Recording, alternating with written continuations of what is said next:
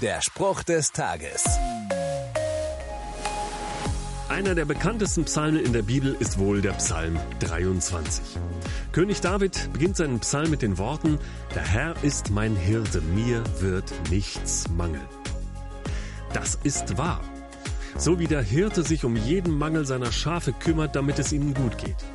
Und die Tiere vertrauen ihm. Genauso kümmert sich Gott um mich und mein Wohlergehen. Er kann all meinen Mangel ausfüllen, wenn ich das will. Alles beginnt mit Vertrauen. Willst du Gott dein Leben anvertrauen? Der Spruch des Tages steht in der Bibel.